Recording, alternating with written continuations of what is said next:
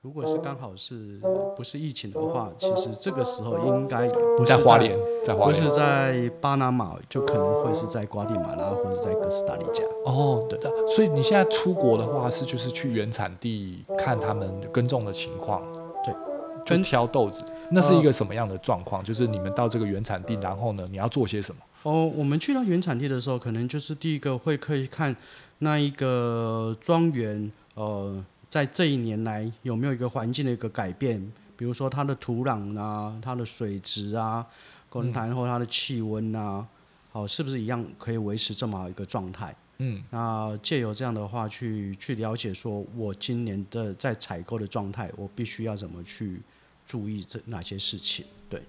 然后所以看一下场地啊，看一下那个就是那个就环境有没有一些变化。对，嗯，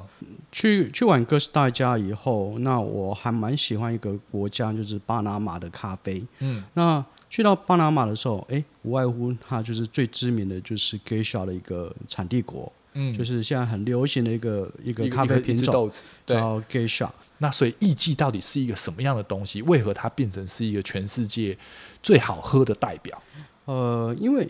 本身艺妓跟其他的咖啡豆，呃，因为它里面的染色体呃染色体是不一样的一个结构，因为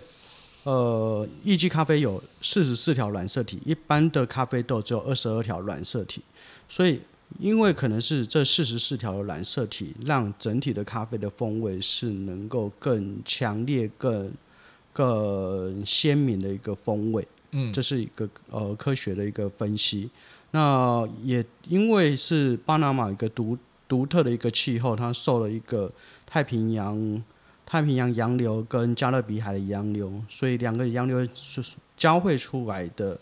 呃状态，让整体的咖啡的甜度是变得非常明显。也只有巴拿马的那个地方才能种出艺妓，也只有那个地方才能叫做艺妓吗？我可不可以把艺妓这个品种拿到台湾种，然后叫做艺妓？也可以啊。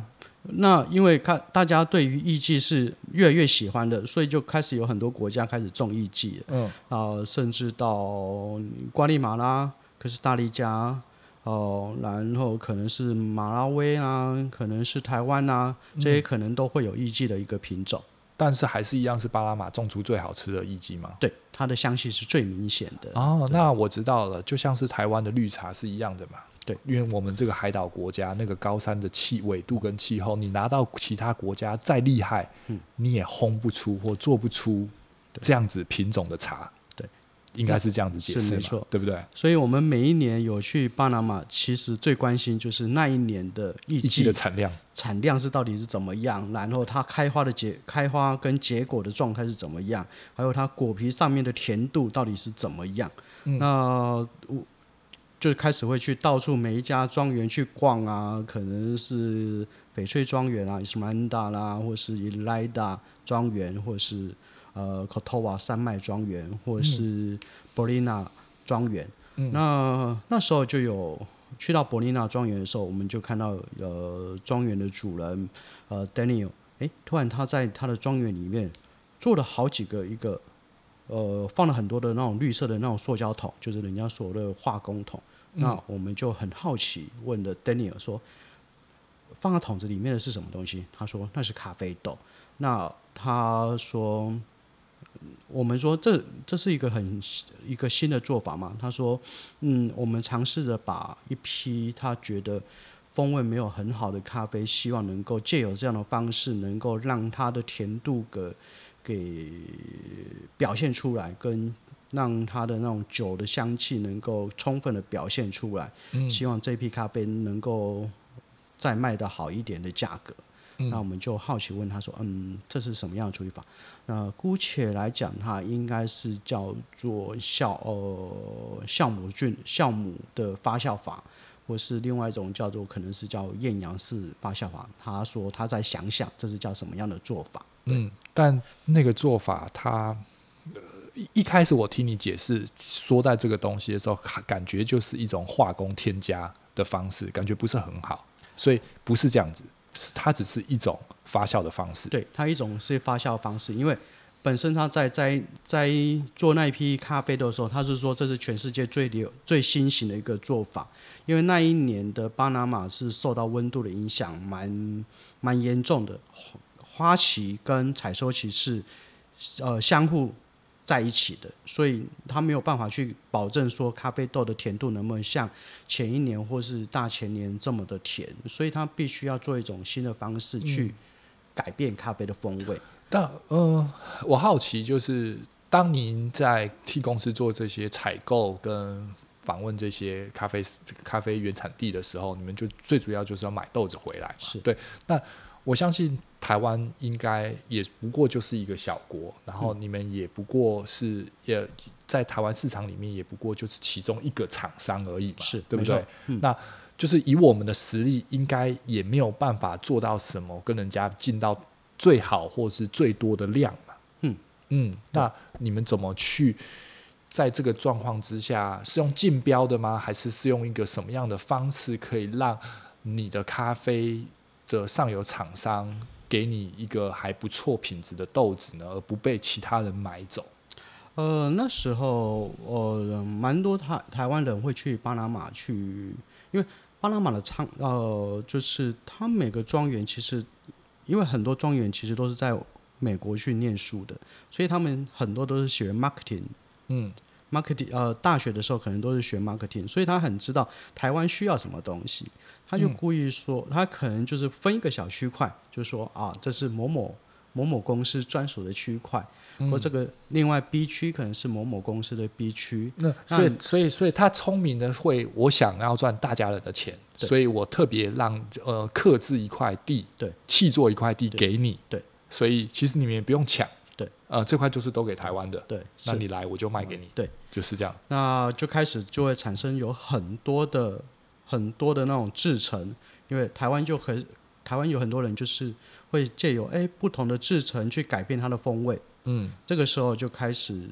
流行的所谓的叫厌氧发酵。嗯那厌氧发酵的咖啡豆的话，就是它只要咖啡豆只要是生豆还没有经过烘焙，就会有带一点点的水那种可能是水阳果光发味酵嗯发酵味道，带一点点酒的香气。呃，就是你刚刚说那个塑胶桶的故事嘛，对，嗯那刚开始大家觉得，诶，这是越来越还不错哦，认为觉得这是一个好风味。那台湾总是觉得说，嗯，我们应该要让这个东西能够更强烈一点。你还没有去喝，你就能够更闻到了，闻到更更强烈的一个，比如说香槟感啊，或是什么某某的那种水果感，是更加呃，你想要明显讲的是台湾人想要作弊，呃，对，台湾人就绕了一个捷径啊、就做了一个捷径，就直接做了一个很特殊的一个东西。那我不知道该怎么去形容这个特殊的味道，他们也是称为这是艳阳的艳阳发酵，他们会称为这叫葡萄干的处理法。嗯但是呃，它还蛮奇妙的，就是说我喝咖啡的资历是还蛮深的，但是我第一次喝到那一支咖啡的时候，嗯我几乎头痛了、呃、快快七八个小时的时间。那我、那件事情就对我是来讲是一个还蛮痛苦的一个回忆，但是它的咖啡非常香，也是现在很主流的一支咖啡豆。 ，OK，嗯，所以呃，张大哥想要分享的是一个雷啊，嗯对对，所以这个叫做葡萄干发酵之类的嘛对，，是没错，所以可能大家要注意， 葡萄干发酵的咖啡豆要小心点。所以它不是一个很健康或者是一个很好的一种做法，也就是一种添加化学剂的概念喽。那可以这样讲吗也也不能正呃直接这么的挑明说这件事情，就是说它的可能它的制成是被很多人是没有办法去认同的。那、对对，身体不健康嘛，不然对不会头痛嘛。对如果身体健康的话，一个一个自然发酵的东西，比如说喝红酒，那就是醉而已嘛。你喝多了底对身体不舒服，但不会喝到那个才喝了一杯就头痛 嘛。我们曾经拿一支那一支咖啡豆给国外很资深的咖啡老师去去品尝那杯咖啡，那个老师连喝都还没有喝，他只是说：“哇，这是你们台湾人想喜欢的东西吗？”我说：“呃，这个这支咖啡豆在台湾还被很多人给推崇，然后哦，他觉得说非常不可思议这一的是一的件事情。对，嗯，所以那个是台湾人弄出来的东西，就是对了，对没嗯错了解对。那我想请张大哥分享一下，就是还有没有一些什么咖啡知识上的一些破解，让我们一般消费者能够，嗯，更能够进入这个咖啡的领域呢？一些我们可以避掉的雷啊，或者是一些这方面的事情。呃，如果是以我去产地去看咖啡庄园的一个历史，呃，就是经验的话，呃，我觉得全世界最好喝的咖啡应该是水洗咖啡，嗯然后才是蜜处理，然后再是日晒。为什么会这么说呢？因为你要在一个庄园能用到水，就表示这个庄园是有规模的，而且哦它是会一个用条件很好的庄园，他会愿意用水去，因为比较熟度比较好的咖啡豆，它会沉到水里面去，所以它你用水去做分级咖啡的时候，你就可以，你在买到咖啡的时候，你就可以到可以喝喝得到这个咖啡豆最原始的一个风味，它的花香感啊，或者是它的甜感啊，或者是它的水果感，你就可以借由这样能够去体会到这个咖啡豆。嗯虽然日晒咖啡现在也是非常流行，但是日晒咖啡毕竟少了一个水去做筛选，那它可能就是呃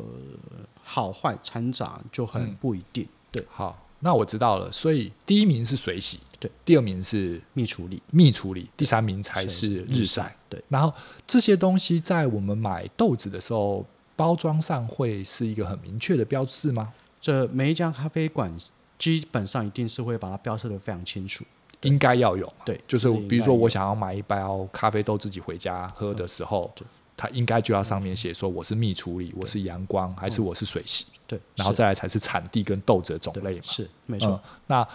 那除了这个部分，那去买一包咖啡还要注意些什么？那我们就是像前一阵子很流行这所谓的什么公平交易啊，或者是什么，嗯，这这个我们先不管了、但是除了这个东西之外，嗯还有什么东西我们需要注意的？呃，选择你想要喝的咖啡，我觉得是其实是更重要的一件事情，就是说，当你去一家咖啡馆去买咖啡豆的时候，它能够充分的把这支咖啡豆能够清楚的介绍出来，比如说它是来自印尼的苏门答腊，嗯，好，林东产区什么样的咖啡豆，还有什么样的咖啡豆，它海拔高度是大概多高？那你就它如果是这上面都是可以标示的非常清楚的时候，其实我都认为它是一杯很标示非常清楚的一杯咖啡。嗯，这第一个就第一个阶段达标了，对，然后清楚再来他还要我还要请那个店家介绍我我要多少克，对才能煮出一个什么样的咖啡吗？对，我必须那要问到这个细节。那可能就是说，如果你有需要呃要研磨的时候，你可能就要问，呃，店家可能就需要必须要问你说，你是用什么样的设备去冲泡咖啡？嗯比如说你是用虹吸式还是美式咖啡机，还是手冲咖啡？嗯的它的研磨的研磨度其实都会不一样，嗯因为它跟呃水跟接触咖啡咖啡的时间跟温度都完全不一样，所以在研磨度上面你要特别的去要求它的研磨度。对这样但如果是以这样子来说，就是现现在市面上我知道会有电磨的，电磨应该就是电动磨豆机嘛，对跟手摇磨豆机嘛，是对，然后跟请店家磨好嘛，对对不对？那请店家磨好这件事，应该会是一个比较初学者的状态，因对嗯为我还没有添购这些设备，所以我听请。但是如果我有能力，或者是去买电动磨豆机，或者是买手动手摇机嗯的情况之下，那以跑存上来讲，当然还是现磨最好嘛，对，没是错吧？没错，所以我如果我买一包都磨好的豆子，我可能存放的时间或那个风味可能就会马上就跑掉了。对我感觉是嘛？是你把一包八颗豆已经磨完了，放在那边，不管我放哪一个罐子里面，它应该就很快的就味道就已经跑光光了吧？呃，例如说你买了一包两百公克的咖啡豆，里面可能就会有六百颗的咖啡豆。嗯，那你六百颗的咖啡豆接触呃空阳气光、空气嗯，好的面积大，还是你已经把它磨好粉，已经变成是八千个小颗粒或是一万多个小颗粒，所接触面积也要大，所以嗯就当可然想是而知嘛。对，就可想而知。所以我当然是会比较建议，即有使是你去买了一台手摇磨豆机，比比你去请店家帮你磨好会来得好很多。而且还可以自己去控制你要的粗细程度嘛。是对，嗯没错。了解了，因为借由研，你用即使你用手摇磨豆机，当你咖啡豆已经放到手摇磨豆机，你去瞬间去磨动的时候，你就可以感受到第一次的那种咖啡的香气了。嗯，所以这个仪式感，其实你都要喝咖啡的话，还是要保有啦，就对自己磨磨豆嘛，对不对？然后预算上你就自己挑你能够接受的等级嘛。但是这个羊毛出到羊身上，身上嗯相信越贵的磨豆机，它的表现对也就越好嘛。对它研磨的品质上面呢、可能均一性啊就会比较好一点。你这其实就是一个享受你的咖啡的一个一个人生呐、啊那当你觉得我想要更好的时候，那你就可以添购更好的一个设备，去让你的咖啡的风呃在家里的咖啡的风味能够表现得出更好的一个状态。嗯，那我们再回归一下我们刚刚说过的一个故事的一个流程，就是从腮红一直到手冲，然后中间的意式机器其实一直都在的。嗯，那这四十年当中的这个演变，嗯，到与今天这个意式机在台湾上有什么样的转变吗？之前一台可以买一间房子，到现在也没有便宜啊，好的机器还是三四十万一台营业用的。嗯，当然还会出现很多的家用的，可能几万块就有的。对，可是我是说这个意式机就是 espresso 这个东西到台湾，从你知道到一直到现在，它有进步吗？还是它有一些什么样的变化？嗯，它有一段时间是进步的速度是还蛮快的，从一个很单纯的只是一个热交换的锅，呃，热交换的一个锅炉，它或热交换里面可能是会有子母锅炉，但是它还是在一个锅炉里面去，那慢慢的演变成是双锅炉，哦、一个冲泡锅炉跟一个热水锅炉，嗯然后甚到进步到说，每一个冲泡头上面都有个小锅炉，然后背后还有一个冲泡锅炉，嗯好呃，备用的冲泡锅炉跟一个煮锅炉。嗯那无外乎就是希望能够让意式咖啡在温度上面的一个控制能够到达更精准的一个状态。嗯那甚至到最新型的，你可以去改变你的冲泡的一个压力，因为在意式咖啡里面，压力用压力去冲泡咖啡是一个从很早期就一直是产生的一个问题。那现在就是可以借由改变你冲泡压力，能够让咖啡粉跟水的接触的时间能够延长或缩短，去改变它的风味。现在就是最流行的无外乎就是这样的一个一个冲泡的一个嗯，方式。其实应该说就是呃，豆子是呃，我们不能说豆子没变啊，嗯但是就是机器上原本上是应该是机器上的一个进步，对那个机器更精准的控制了温度，更精准的控制了压力，嗯然后更独立把这些功能一一的放在更大型营业用的机器上，对嗯，是所以一件一个过路只做一件事是，所以它应该可以更精准的可以弄出奶泡啊，更精准的可以冲到一杯好嗯喝的 espresso。但我有一个疑点，就是其实我对咖啡当然跟跟张大哥比起来是就是一个就外行，espresso 冲出来的咖啡，嗯跟手冲同一只豆子冲出来的咖啡，嗯一个是压力冲出来的，嗯一个是手冲冲出来的，嗯或是一个是散用冲出来的，都好。然后，它它的我们可以把它用来哪一这个豆，就是哪一种会更最好喝吗？还是它就只是一种不同形态的一个变化？呃，其实这呃，如果是从一般的消费者去去去选择的话，我相信很多人当然是遇到更好的咖啡豆，或是可能会有一个期许，它可能会有花香或水果香，它可能会借由希望是手冲去表现出这个咖啡。嗯，那但我们这种咖啡从业人员，我们当然是希望是同一次咖啡豆。在每一种的设备上面去冲泡咖啡，是能够表现出它的独特性的香气，或是主轴性的香气。比如说，它的这支咖啡豆本身就是可能是水果感非常好，哪怕是用 espresso，你也要去表现出它的水果果感，然后用手冲也要有也水是有果水感，果用感散用也要水口感，对对，都是嘛。就虽然他们的烘焙程度不一样，但是我们还是还是希望是说它的水果感是亮丽的，嗯是喝起来是柔顺的。那不管是用任何的那种设备，对，所以理论上应该要同一只咖啡豆，在我刚刚提出的这三种机器的三种不同做法的情况之下，都应该要有能够表现出，只是适不适合而已嘛，对是没对不错对？但是也不能用，呃，可能是用主呃主筛烘的的烘焙度拿在意式咖啡去做冲泡，那你就会觉得说，哇，这杯咖啡真是就像醋一样这么的难喝锐 利去刷过我的口腔，嗯我就觉得说那是很刺激性的一个东西。嗯，那你也不可能会用煮呃煮 espresso 的一个烘焙度去用在手冲上面，你会觉得那一杯咖啡怎么会是这么苦的一杯咖啡？嗯，但是所以烘焙的程度就会让我把这个咖啡豆，因为现在已经克制化了吧，我这包豆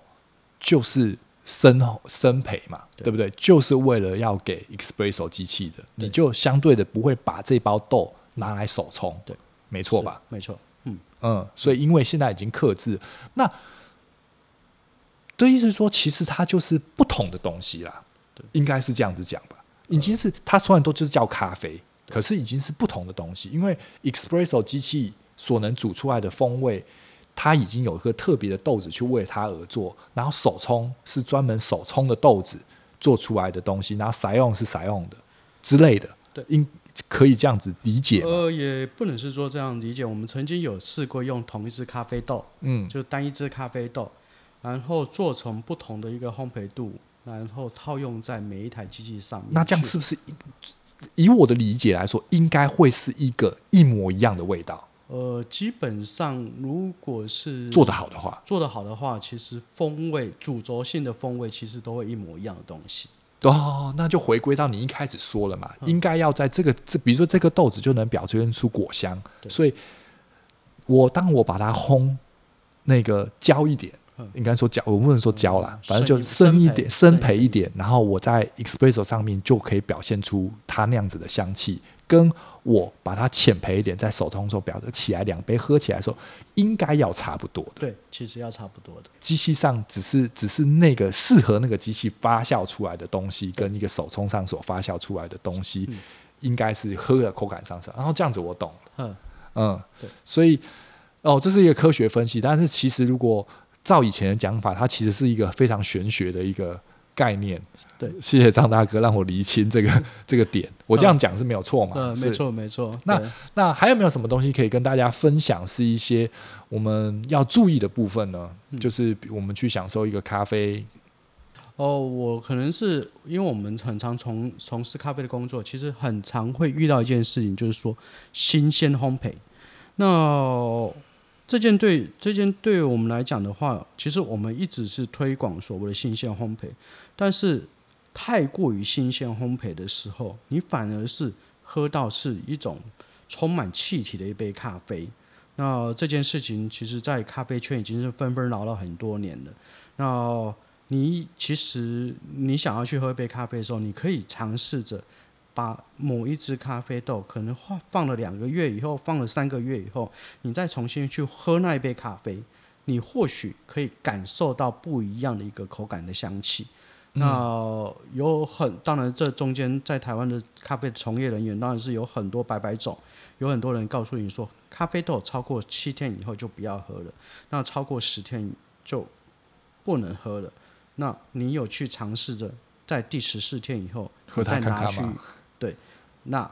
给你自己一个勇气，那或许它真的不是十天之内就一定是要报废的，或嗯许十四天才是那一只咖啡豆最好的一个表现的一个哦状态。跟红酒发酵是差不多的道理嘛？对啊，你你开瓶后多久，它才是一个最好的尝鲜对口味对，会因为豆子跟你存放的环境而改变，是所以未必是一个。所以你的意思是说，未必就是最新鲜的豆子刚烘好、刚弄好就是最好。嗯对嗯它也许放个两天后，或者是一个礼拜后，对它才是它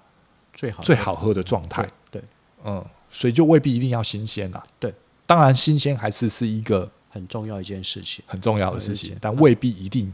就要新鲜就对了。可是其实我们也很难拿到所谓真正的新鲜，除非你认识那个咖啡的烘焙厂，或是认识那个那个精品咖啡店的老板。我这批豆生豆是什么时候到的？然后我才刚烘好，你来拿。嗯我今天下午才烘好，你拿就表示。就像刚出炉吐司的概念嘛，热热的新鲜，对不对？可是我们通常进去一个店里面，它可能已经放了几天了，对，一定嘛，嗯对不对？是的，尤其是比如说你去买什么 Starbucks 的咖啡豆，嗯那就不要想了嘛，那搞不好都是越来起跳了，从美国进口漂洋过海到台湾到上架，嗯那绝对不是用天来算嘛，对，没错，嗯，嗯，对，所以。咖啡的存放应该还是是有一个可以月用月来起跳，有些可能还可以用年嘛。那、这中间就是牵扯到呃生产的技术的问题，因为有一些小的咖啡馆，当然是它在生产的时候包好，或许它是一个两夫妻在同时间在经营的一家咖啡馆，先生烘好以后就丢给太太，太太说：“你没有看到我在照顾小孩嘛，我没有时间包，就先放着吧。”嗯，那其实你放着的时候，因为台湾是一个亚湿热带气国家，嗯湿度是非常高的一个一个环境。嗯，当你放着的时候，其实你搞不好是比那些烘焙大厂来的更糟，因为烘焙大厂他们是一呃个， SOP 它是一个机器量产，对，是它烘好以后就马上丢给包装部，用最快速度把它包装机器起来。应该就是走流水线就已经包起来了，对不会或等的嘛，对不所以对？你一烘好的一个最新鲜的状态，就已经是放到袋子里面，是阻断了所有的阳光跟空气，嗯，好，跟还有水汽还有湿度，嗯呃所以它或许有可能会是更好的状态。嗯，就搞不好我我买一包 Starbucks 的咖啡是一个六个月前嗯所生产的，跟买一包台湾呃夫妻做的咖啡豆是一个一个礼拜前生产的，来的更新鲜，对没错吧？嗯对，没错。因为它的它的的控品管更严格，对好嗯所以 OK 除非说我，所以我很常去呃跟我身边的一个一些的那种就是小型的那种自营的咖啡馆去跟他们在聊天。当他们烘好以后，我说你不要顾着跟我聊天，你赶快把你要手做的上事的情咖啡做啊豆完赶快包一包。我可以，你一边做事情，我可以一边去聊天。我觉得咖啡豆烘好以后没有包装，那是一件非常危险的一件事情。对啊，可能还有细菌啊，各个方面嘛，是对，嗯呵好，那今天节目到最后呢，我们再我们再聊一下，就是呃，我不知道是国外啦，但是台湾几乎每个年轻人都有这个梦，嗯对不对？开咖啡店对，是嗯有钱没钱开咖啡店。是对，然后买一大堆机器，然后厂商就是赚这些人的钱，嗯然后我们做做木工装潢的也是，是，呵对啊，三不五十就开咖啡店，对啊。那能不能给现在的这年轻人想要开咖啡店的人，或者是做想要做相关产业的人一些建议呢？呃，当你觉得说，哎、我想要开咖啡馆，你就开始要去思考，你有没有财务财务管理的一个一个背景？好，啊我你自己有本身有没有行销的能力？当你检视说啊，我太太就是会计，做会计出身的，那那我很鼓励你这样，你就就准备好了，你可以就去开咖啡馆，你只要是刚从开咖啡馆开始开幕，啊，六个月以后，你的生意都可以维持维持很好的一个状态的话，那你就去开吧。所以，当你要开咖啡馆，你必须要想想好，你你的生意或是你家计是没有问题的情况之下，那你就是随着自己的梦想去开，因为毕竟开咖啡馆跟一般的小吃店是完全不一样的。你可以穿的比较干干净净，你也身上不会有太多的油烟，那你可以很轻松的跟客人去聊聊天，然后做出一杯咖啡，然后交给客人，是一个这是一个相对性比较呃，就一个非常美好的的的梦境对嗯感觉，可是实质上你一天到底能够卖出几杯咖啡？对，对，这是一个才是一个重点嘛，对，对不这是对？一个呃，你真的要开咖啡馆吗？那如果你准备好五百万的话，嗯或许五百万你可以做很多的事情，你可以拿着五百万。呃，去啊周游列国，呃，周游列国，游山玩水，你搞不好身上拿个五十万，你去打赏一些，呃，去分给一些的比较落后的国家，他们小朋友还会对你说声“哇，先生，谢谢你，对嗯，我可是非你常爱 你”。但是你可能准备五百万，可能在台湾开咖啡馆，你可能是在只是六个门槛，月以后可能就烧完了，然后第七个月你就开始要烦恼，我每天的入账是要该怎么的去做。那有一段时间，台湾很很执着，说我一定要做咖啡，我其他东西就是不要，我不要卖吐司，我不要卖蛋糕，我不要卖什么周边商蛋品，拌饭啊、咖喱饭，我其他都不要，我只要做咖啡。那呃，当然是那些人是呃现在还是有活着，但是都是活得非常的辛苦的一群人。那如果你没有做咖啡的相关的，可能咖啡豆的一个销售的话，那一群人就是变得是非常辛苦的。嗯，那很庆幸身边还是有一些朋友是转过来，嗯，所以当你要踏入咖啡馆的时候，你要清楚你要做什么。我要做一个有带有侵蚀的咖啡馆，那那你就要想好我要怎么去学习怎么煮好一杯咖啡，怎么把我的蛋糕甜点做好。那你你你想的，我要卖一杯咖啡，我要卖一些咖啡豆，还有一些的小器材，那你就要对你的咖啡豆的来历呀、然后器材的一个进货啦，你要非常的清楚，那你这样的咖啡馆才能继续的生存的下去。了解了，嗯，那最后一个问题，那个，那您做这么久，怎么都没有想要自己开过咖啡馆呢？以你的经历来说，就是你从头到尾也都做了嘛，对不对？器材你也知道，技术也有，咖啡豆的来源你也知道，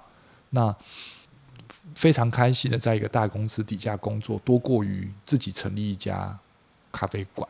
呃，自己曾经有梦想要成立一家咖啡馆，但是当我在呃看过全世界这么多咖啡馆，也跟很多知名人士在一起工作过以后，我知道我自己要开的一个咖啡馆的标准是还蛮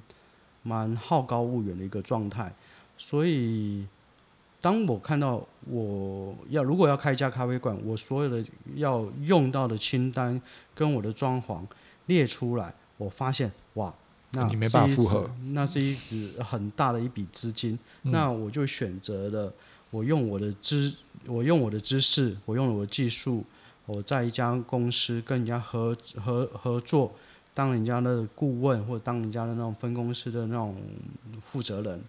去把咖啡的世界经营好，对我来讲这是更轻松的，毕竟我不用拿这么多的资金出来，但是我可以做我想要做的一件事情，我只可以每次在烘好一杯咖啡的时候，我可以马上决定它是好不好喝的，或者是我在烘焙的过程，我能够给予它另一种的生命的一个呈现，让它的风芳香感更好，口感更甜，嗯，好、或者水果感更明显。我了解了，其实就是你还是围绕着这个你喜欢的东西，但是你却不用用生命来换。对，对你对不用真的去经营它，对反正有薪水嘛，对不对？但是你还是可以去嗯各个的产地去看咖啡的制成，然后去世界各名知知名的咖啡店去喝一杯咖啡，嗯然后不用真的去想说下个月啊租金怎么办，嗯员工薪水怎么发，是，然后然后这个新冠疫情来了，没人去咖啡店怎么办？嗯，对不对？是。 OK，所以是一个聪明的学者。OK，呃，谢谢张宏光张大哥今天来上我们的节目。那希望下次还有机会，我们再聊聊咖啡各种其他更深入一点的知识。 OK，好的 OK，谢谢那我们就期待这一次的机会，好，拜拜拜拜。